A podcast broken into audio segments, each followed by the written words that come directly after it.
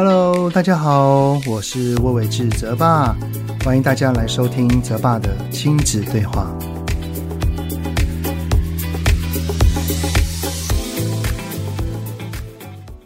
Hello，你们好，欢迎收听泽爸的亲子对话，我是亲职教育讲师魏伟志泽爸。暑假呢，已经快要过一半啦，不知道你们都有做哪一些的安排呢？其实哈，在暑假这一段时间，真的感受到天气真的好热哦。在这么热的情况底下，会让人很不想出门，对不对？但是待在家里呢，我自己，然后我也不会想要让我的孩子一直这边看三 C 哈，所以有的时候呢，还真的会感到有一些无聊。我在工作之余呢，也会想要来看点书。其实哈，我自己也有发现。那种阅读的专注力，在这几年当中，就是看到一大篇文字的时候，是有受到影响的。因为现在的媒体跟素材啊，因为选择真的太多了，就很像是 YouTube。我们看标题、看说图，或者是看了前几分钟，只要一没有兴趣，就直接跳过，因为真的很多的选择。还有短影音的盛行。短影音其实有一个特色，就叫做步调非常的快，所有的空白全部都移除掉，让每一句的中间都没有停顿，还有音乐也是选择节奏性强的，连讲几句话就要跳一张图片或一个影片，在这样的渲染之下，哈，会让我们的大脑会慢慢的习惯吸收这样的高度刺激。之后呢，如果要回归慢节奏，就是需要静下来，用缓慢步调把一件事情给逐步的做完，就很像是阅读，就会变得有一些难度了。我有听过有人说啊，说哦，为什么一个人在公园低着头看书就好像很高尚，低着头是滑手机就好像很不好？这根本就是双标嘛。其实哈，虽然。姿势是一样的，但是本质上还是有着很大的不同。因为啊，当我们是在看影片的时候，我们的大脑绝大多数都是在被动吸收，也就是设备给我们什么，我们就吃什么。不过在阅读的时候，我们的大脑是在主动出击。我们会在看文字的当下，我们会去咀嚼、整理，我们会去反思，我们会去调整，我们会去整合，进而产生思考。在上上集的 Podcast 里面呢，我跟陈志恒心理师就有聊到哈，在未来的大 AI 时代的必备特质，其中有一个就是需要具备拥有主见的思辨能力。而要锻炼思辨力，就有一个很重要的途径，那就是阅读了。之前呢，亲子天下就邀请了晨读十分钟思辨世代我启动的作者兼编选蔡其华老师，我们就对于如何引导孩子愿意阅读这档事进行了访谈。身为主持人的我都感到很有收获，所以呢，这一集的主题我们就来聊一聊，从阅读启动思辨力，打开孩子生命更多的可能性。从生活教育到课业学习，爸妈烦心的大小事，就是我们在意的重要事。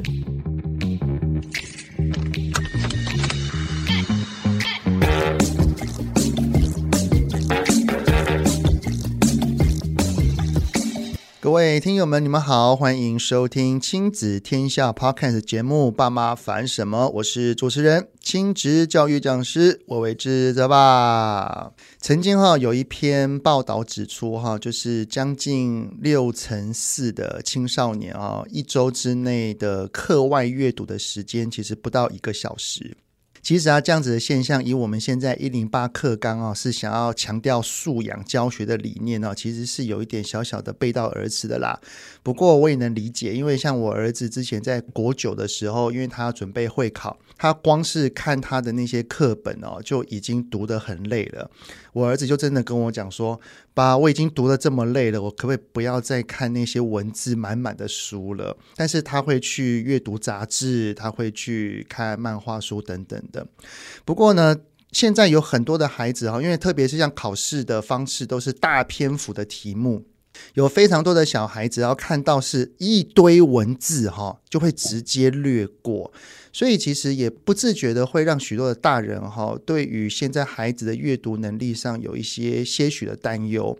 那这一集呢，我们邀请的来宾是一位英文老师，不过呢，他却出版了非常多畅销的中文写作书，然后也引导了非常多的学生获得很多的文学奖。这位老师呢，自己也拿过很多的写作奖项，真的可以说是在语言跟文学上都非常的有才华。让我们一起掌声欢迎蔡淇华老师。淇华老师，你好。哎，泽爸好，亲子的听众大家好。启华老师，我想要先好奇一件事情哈，就是您本身是英文老师吗？对对。那你什么时候对写作啊、语文啊、中文啊这些只是非常感兴趣的？应该说高中喜欢写哈，嗯，但是我一直写不好。那大学也写，写到我去广告公司当文案哈。我在当文案遇到太多的天才，所以。我的思辨告诉我，我不是这块料，所以我停笔了二十几年，到四十七岁才出第一本书。Oh. 那我今年五十七岁，所以今年出的书是第十一本。那当年过了这么久之后，是什么样的契机让你又重拾了笔？我觉得就是思辨了。思辨这个字在英文是 speculation 嘛，哈，spect 在英文是看见的意思嘛，哈。例如说，我们向外看就是期待嘛，叫 expect；如果重复看就是喜欢嘛，叫 respect 哈。所以，当我们一个人看得到未来，就是我们的想可以让我们有产生 vision，会看得见希望的时候，我们就愿意去尝试。所以，我在十五年前遇到《创世纪》的主编叫严中正，我们两个这十五年来变成最好的朋友。他不断地告诉我很多我这辈子没有的观念。例如说，你只要读得懂就会写。他给我很多观念，他的意思就是说，阅读是一种共鸣。你读得懂，就代表你大脑已经有这个脉络，只是你把这个脉络重新再复制一次的过程，没有人去引导你。我会一直开始写书，是因为我发觉到，当我的一个所谓的 mindset 思维模式，呃，思维模式一改变之后，我竟然。拥有一个能力，就是我看得见我的明天、五年跟十年之后我会长什么样子啊、呃！甚至我可以这样讲，就是因为思维的改变、思辨的改变，我完完全全改变了我的一生呢。了解。那启华老师，因为其实今天哦会邀请您来我们的节目。因为您在亲子天下这边有选编了一个系列，就是晨读十分钟，然后这一次的呢叫做思辨世代我启动。那我想要先跟启华老师您去谈一谈我们现在这个时代所遇到的一些状况哈。您本身是在高中任职嘛，对不对？对。那你自己觉得目前青少年的阅读状况怎么样？啊，非常糟糕，非常糟糕。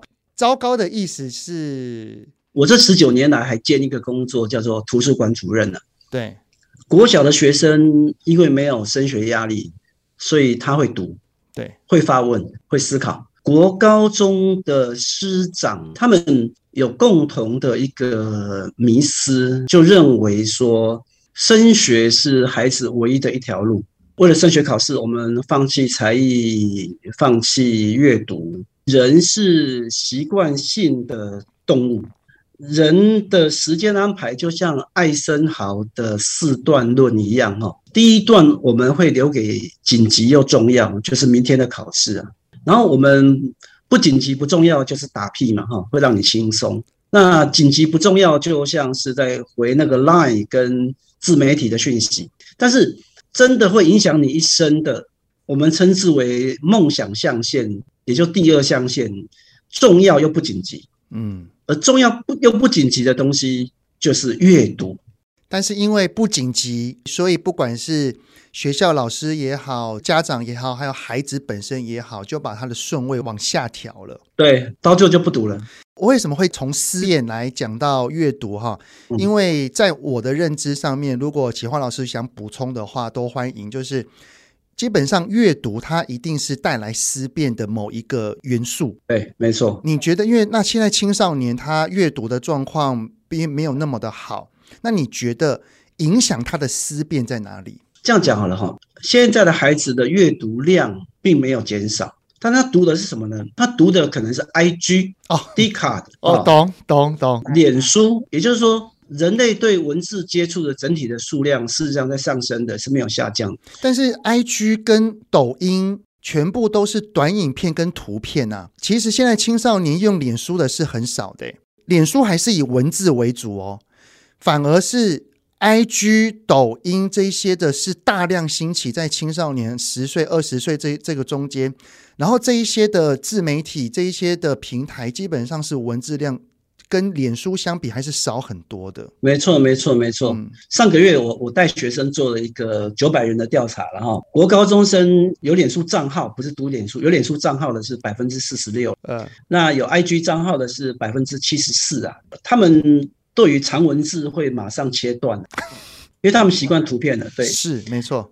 那造成最大的危机就是说，他们好的观念会进不来。所以我在我这本书的序，我举两个学生一模一样的例子嘛，两个都是我模拟联合国的学生哦。那一个呢，他会有向外找资讯的习惯；那一个呢，他就是认为说，我只要考上好的学校，我未来就有出路了。那他外在的刺激跟新的思辨的这些啊素材很少，所以我讲的那位同学就是他考上台大也是很好的科系，可是他一直错过企业实习、交换学生啊，很多很多的机会。虽然他毕业之后就啊进入四大会计事务所，可是他最近辞职了。他的意思就是说，我过了三十岁，台大毕业，那我一个月的薪水就是四五万。我发觉到，第一个是我不喜欢我的工作，第二是我已经失去了职场的移动力跟世界的移动力。那另外一个学生就是他的有阅读的习惯，他会知道这个世界他更需要的是两个，一个叫 internship，叫实习哈，对。另外一个叫 apprenticeship 哈，就是所谓的学徒哈，也就是说，人类的知识哦，就是一直是经验主义跟理性主义啊，就两种能力。他得到大量的资讯之后，他就知道说，虽然他考上比较不好的大学，但是他会在大学的时候，他申请两个国家的交换。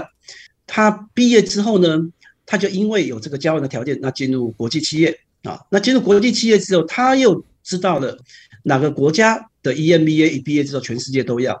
所以这两个同届毕业的，一个考上比较差的大学的，他现在在韩国三星是年薪新台币四百万，那另外一个考得比较好的，他现在就是四万多。所以我就发觉到，如果你没有阅读的习惯，你就不会有新的知识，就不会产生新的行动。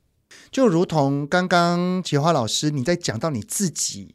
为何经过那么多年之后，你会想要再次动笔？因为你开始了思辨，你的思辨会让你想到三年后、五年后，你会想到这么远，是因为你一直在接收新的资讯。同样的，如果放在你刚刚举的那两个学生的例子，虽然一个孩子考得很好，但是因为他缺乏思辨能力，他就缺乏去想到未来的可能性。他就比较只在乎当下哦，我喜欢这个，不喜欢这个，然后我排斥，我不要怎样怎样的。但是反而具有思辨能力的孩子，他的吸收知识就像海绵一样，不断的去容纳，他都会想的未来可能性会比较远，也比较深，并且他的执行力也会比较确实。没错，我们往往把思辨把它窄化成为就是一个资讯的。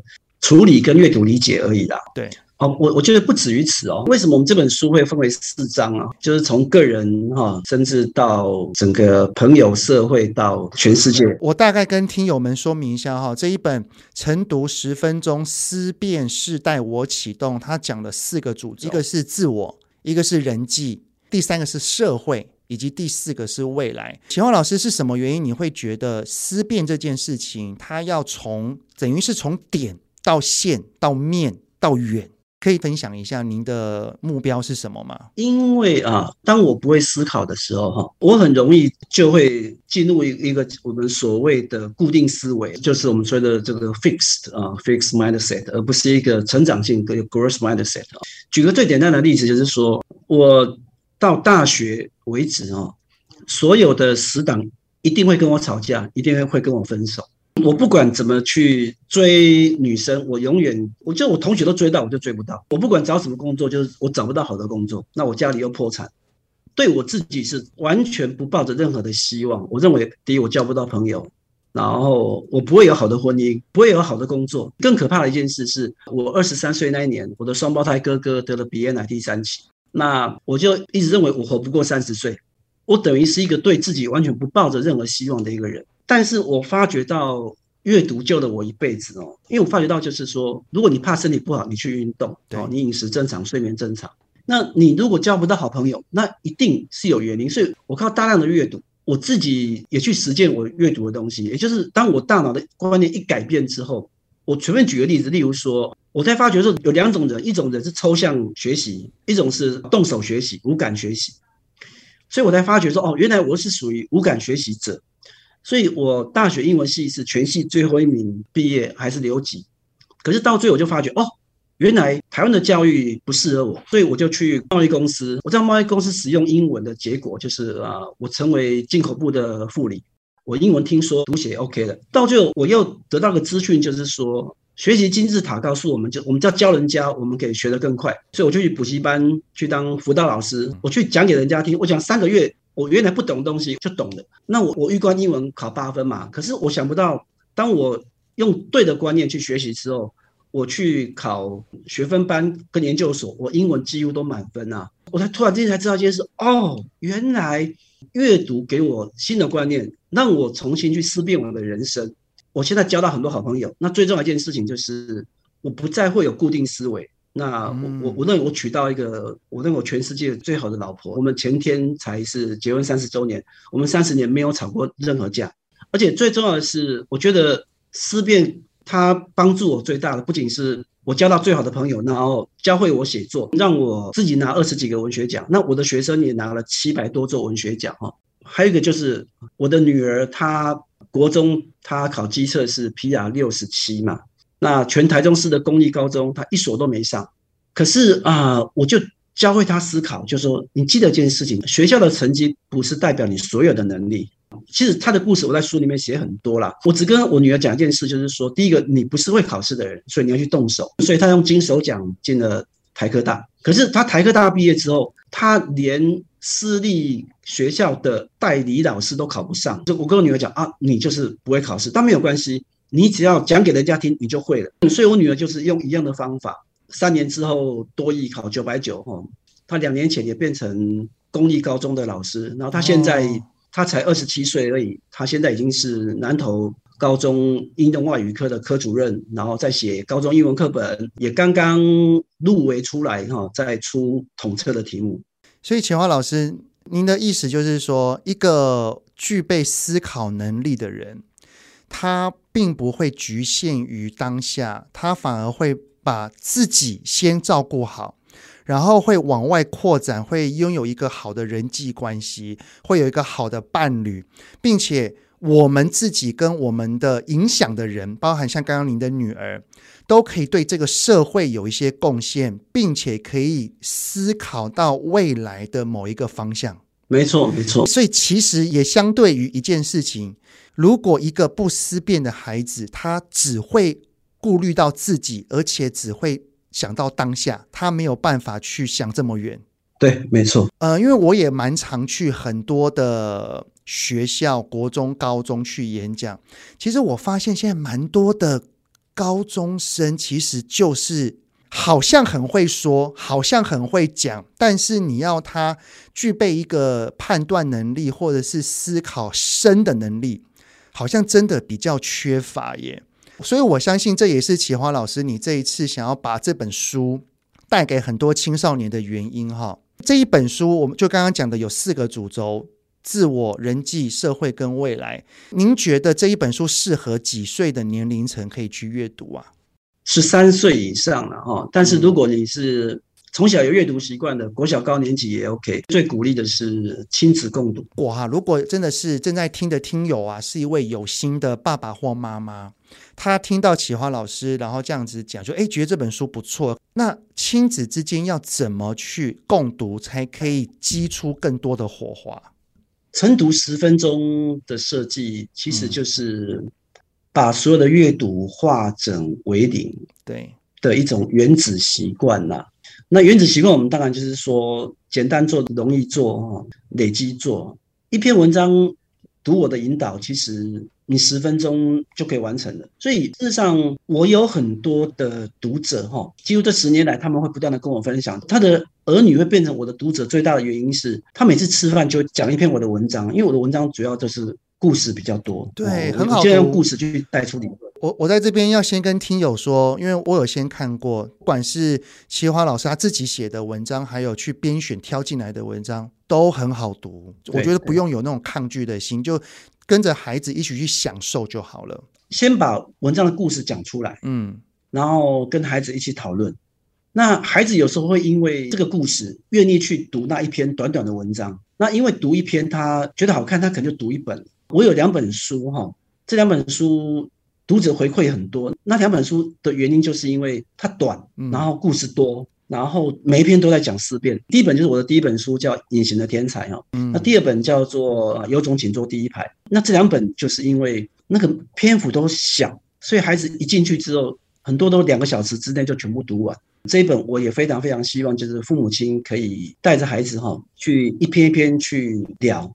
因为这里面谈的东西，亲子感触这本书太勇敢了。为什么？因为 勇敢，怎么说？因为里面提的东西很惊悚。我下个月会跟台中市的图书馆做一个演讲，他们在问我怎么选书，我就跟他说：哦，所有的书只要变成经典，孩子就拒绝了啦。你都不知道 学生在读什么东西啊？现在学生在网络读的东西是比我们更劲爆，对，他们会读人间失格哈。然后他们会读那一种仇恨的、病态的、霸凌的、很黑色的、很黑暗的东西。所以在这本书，我里面都是一些非常血淋淋的一些，包括学生利用截图分享霸凌，到最后被判刑，里面会有这个例子。甚至里面还有一个就是台中房思琪事件，嗯，就发生在呃不久之前，一个国中女生。念国中资优班的时候，被他们的导师欺负。那二十五年之后呢？哈，他突然发觉到这个老师要退休了，然后他们跟市府去举报三个月都没有用。然后里面有一篇文章是他的同班同学，他的同学已经当到教授了，在投书，把整个故事给写出来。当所有的人都觉得不行的时候。这个校长即将安全过关，这个老师到最后当校长，安全过关领退休金，不会得到报应的时候，一个星期三的晚上，哈，这位受害者的律师，哈，就是人本基金会的律师，他跟我联络上，然后还有独立评论的主编，啊，就是揭发这个事情的主编廖云章，他们联络我说，蔡老师快要没有希望了，我们有没有办法去让这个公平跟正义可以得到伸张？哦，所以那个晚上我马上就联络了。啊，市府的一级主管，然后我跟这个一级主管，我就跟他分析，我就跟他说，呃，选举快到了，如果你不希望你的组织落选，或者不希望两天之后我发动铺天盖地的挞伐你们的话，我请你们在星期五五点之前去做出一个惩处，因为很明显的，这市政什么都在的哈，我把整个故事都写在这本书里面，太惊悚了。那启华老师，你把这个整个过程哈写在这本书里面。爸爸妈妈跟孩子一起去看了之后，你觉得爸爸妈妈要如何跟孩子来讨论这件事情会比较好？为什么我会这么问？哈，假设假设我的孩子是女儿，然后呢，爸爸通常爸爸跟妈妈哈，可能看完这一篇文章之后，往往做的都叫做叮咛，你看看，所以你要注意，如果有人靠近你，你要怎样？知不知道？其实这些完全第一个不会产生思辨，第二个孩子就觉得哦，又关我什么事？你为什么要念我？他只想逃离。所以启华老师，你觉得如果假设以刚刚那个文章来看的话，爸爸妈妈要怎么跟孩子进行一个良好的思辨对话？我觉得要绕进去了哈。我们是可以借由方法去改变这个世界的。再来就是说，里面有提到一个霸凌的问题，就是因为我高中被霸凌，我周围收到的讯息就是说，你只要跟老师讲，你就是懦夫。我们的讯息会告诉我们一件事情，就是我们遇到问题的时候，我们找朋友，我们最后一个会求助的才是老师跟家长嘛。对，啊，很多事家长永远是最后一个知道的。我没有想到这件事情，因为我整整半年带刀子上学，哈，哦哟，那我我我也差点决定结束我自己的生命，因为那个霸凌太痛了，哈。我没有想到，当我报告师长之后，我所有的半年来的困扰全部都解决掉了。所以，太多的例子，太多的实例，哈。当我们没有跟孩子分享的时候，我们孩子就会那个固定思维，对，就是啊，霸凌是我们圈子里面的事情，师长不需要知道。哦，高中更会这样哈、哦？对对，国高中其实现在国小就有霸凌的啦，就像这个年代，嗯、日本这几年有四十七个艺人自杀，然后韩国有调查百分之五十的学生有遭受过霸凌，啊，很多问题是远超过我们的想象的。但是，当孩子不知道一件事，就是说，我们用对的方法，我们是有可能去改变的。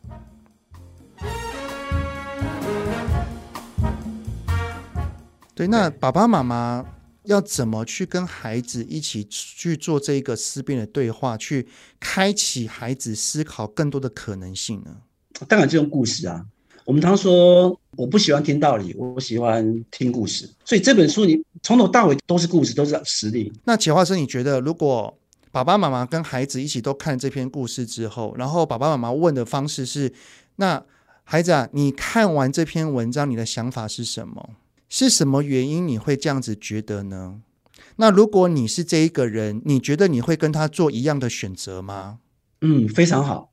泽爸，我觉得你已经把答案讲出来了，所以这样子是可以进行的一个很棒的一个对话嘛，对不对？当然，我觉得泽爸你是专家，你讲的完全正确，没错。没错。好，谢谢谢谢谢，因为我觉得哈，爸爸妈妈因为常常会过于担心，然后不想要这种，例如说霸凌或者是被老师特别不好的对待这样子的方式发生在自己孩子身上，而过多的大人都是产生叮咛的方式提醒。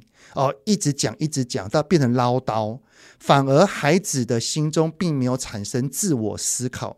我是觉得，就像刚刚启华老师您有提到说，如果最棒的话，就是爸爸妈妈跟着孩子一起去共读，而且啊，我有注意到这一次是一个套书，对不对？对，它其实是有分成两本，有一本就是刚刚您所说，就有四个主轴，然后里面精选了二十篇的好文。那另外一本是由品学堂针对选文所编写的阅读素养题本。那可不可以请奇花老师大概分享一下，为何会要有两本，而且要怎么去运用它呢？因为我们的思辨事实上是从 what 进入 why 跟 how 啊。但是我们在读文本的时候，我们会读到故事，那是 what 嘛，哈，还有 why，为什么它会发生？但是思辨最重要的是一个，我觉得品学堂做阅读理解做得太好了，哈，他们会用一个步骤一个步骤，我随便举个简单的例子就好了，哈。那这个过程需要去练习跟引导。就像我们在序里面我们提到，就是培根说到说，例如说让学生啊、呃、逐渐去做一个检测嘛，例如说哈，我们人在呃，思考的时候会进入四个思辨的迷思嘛，有四种偶像迷思哈，一个叫种族偶像，就是我们会受到我们家族传统的概念，就像很多人叫战南北嘛哈，对，就是就是呃北部人一定要南部人一定怎么样，南越的人讨厌北越，釜山的人讨厌首尔的人，那上海的人讨厌北京的人，那全世界的家族都会给你这个偏见。其实台湾的蓝绿恶斗很多是来自于这个。种族偶像的偏见哈，第一个叫洞穴偶像啊，洞穴是我们关在自己的个人经验里面以偏概全的哈，那第三个就市场偶像啊，市场偶像就是我们在同温层里面嘛哈被影响哈。那第四个就是剧场偶像哦，也就是我们会受这个名嘴跟网红哈的一个煽动哈。嗯，对，这本书里面有很多很多的检验的方式。那所以，另外那一本，它的就是阅读素养题本，是由品学堂这边所编写的，基本上是可以让孩子自己去从你刚刚启华老师你所讲的 what、why、how 等等的这些脉络跟步骤，去透过去看完一篇文章之后，然后再去写这个题本，就可以去激发他的思考，是不是这样子？没错，没错，没错，没错。哦，就是我们为什么会做这样子的设计，就是不要让孩子陷入刚刚启华老师你所说的几种的那个局限。反而可以透过题本问问题的方式，去引发孩子有更多的思辨能力。甚至我要补充一点，就是说，请说，师范大学把他们大一国文课改成思辨课。哎哦，哎，这个很有趣耶。对。对，第二点就是说，现在所有的升学作文考的全部是思辨题。没错。也就是说。我随便举例，例如说去年考的叫做“多做多得”，真的假的？你要去思辨嘛？对，所以我们里面就会提到，就是黑格尔的正反合嘛。嗯，哦，对，全世界的思辨文就是你只要没有写第三段，第三段就是承接对方的立场。嗯，只要没有第三段就零分嘛。对，像我的学生去啊、呃，在台湾作文比赛第一名，啊，在澳洲拿零分，嗯、就我们台湾的语文教育哈、哦，一直没有跟全世界接轨。我们的老师会把这个学生说，我们的学生说我全对，对方全错。老师说写得很好，你一百分。我们却忘的就是你出社会之后，第一，你已经失去互动的能力；是第三，你的文章拿到全世界去看是零分的。因为我们都知道，真正的思辨让你有办法沟通互动。因为思辨第一件事情就是换位思考，先接住对方，然后像太极拳一样，我接住你的力，我才能够打出去。没错。所以好的文章一定要有第三段，第三段就是。你有对的地方，就是所谓的自我思考的能力，就是要有个人的创建、个人的主张，对不对？而且啊，现在那个我不知道启华老师有没有玩过 Chat GPT，因为以现在 AI 盛行，基本上你要找一篇打出一篇非常文情并茂的文章太容易了，但是要如何不要被 AI 所取代，就是要具备一个。自主独创的见解，AI 未来是属于谁？是属于真正有创作力、有思辨力的人，他才有办法使用 AI。了解。那其实哈，我们不用讲对抗 AI，因为现在的自媒体还有一些就是社群平台非常的兴盛。我们也很容易被一篇文章、被一个标题就给带走。我觉得要具备思考能力的起点，就是我们具备判断是非的能力。书里面有提到，就是我们看读一篇文章，就是看它来源，第一可不可靠，嗯，第二思考他写作的目的是什么，对，第三就是交叉比对。看对方的立场，哦，里面有很多的方法。从那个启化老师的这一本书哈，就是阅读十分钟，思辨世代我启动，也是可以培养哦。那只剩最后一些些时间哈，我想要再请教启化老师的就是，虽然我们这一本书哈，从小学高年级以上就可以，如果他有长期的阅读习惯的话，就可以去培养。不过，如果真的是一个可能比较偏大的孩子，那他已经长期可能都只看课本，已经很少去看大量的文字书了。当然，这一本书哈是用一个小篇的故事，我相信可以引发很多青少年的兴趣，至少愿意读下去，我觉得都是好事。不过，我觉得思辨这件事情并不是一定只有局限于阅读。请教启华老师的就是我们。除了阅读上面，在日常生活当中，我们的互动里面，你觉得不管是老师也好，还是家长也好，可以如何从旁协助孩子去慢慢的练习做这个思考的能力呢？其实我现在正在写一本创意书啦，这本书我已经写了十二年了哈，因为整理了大概有二十几种全世界的创意的方式哈，那其中最基本的叫发散跟收敛嘛。也就逻辑嘛，就是你这样做哈，就发散啊。我我们会有十种做法，那每个做法你开始去做一个逻辑一个推敲哈。逻辑就是一会产生二，二会产生三哈。所以我们在生活里面，我们就可以跟学生去做这样发散跟收敛的逻辑的推演。举例说明啊，我以前在一所台中市比较偏向的高中服务啊，他他因为跟国中部起冲突，到最后中午的时候，国中部。把那个班整个包围，然后全班就是被暴打。哇！我冲进去被丢出来啊，又是我。然后那一个学生因为知道全班同学被暴打是他引起的，所以他隔天就带一把枪来学校了。哇塞！那个学校我是帮助他们创立高中部的，我是他们高中部第一届老师。那他们这个学校当国中部的时候，那个学校还不到十年，已经有四五十个学生被抓去管训了，你就知道那那个地方有多强悍。所以同学都跟我说：“哎，老师，这个学生要开枪了。”那我就找他坐下来，就说：“好，来，第一个你有开店，你没开哈。第二是打死，第一个是打伤哈。我这我开始跟他做各种思辨、沙盘推演了。我说你打死哦，关几年？对方的亲戚你关出来，他会找你报仇。”那你打伤之后，你要赔很多很多钱，你可能这辈子都没有储蓄。然后，总之，我就开始做大量的沙盘推演。你在引导他思考，对不对？对对，用逻辑，用逻辑。嗯、所以我我回到一开始的那一句话，思辨这个字 speculation，它是来自于看得见。嗯，真正会思辨的人，他是看得见未来的人。嗯，对，了解。所以我觉得一个会问问题的师长或家长。然后用刚刚不管是启华老师所举例的用逻辑的方式，就是不是只告诉他说，你知道吗？你这样子做你会怎样哦？而是说，来你自己思考看看，你打伤人跟杀死人的差别是什么？引发孩子思考，他想出来的东西，而不是大人硬塞给他的，他才会开启他愿意去，不管是做或不做，或者是是否承担后果这样子的行为嘛。对不对？太好了，这帮人讲的太好了，真的真的，不要硬塞，不要硬塞，我们讲故事，我们我们绕进去。没错，所以呃，启华老师这一本书《晨读十分钟思辨时代我启动》，都是用很多的故事。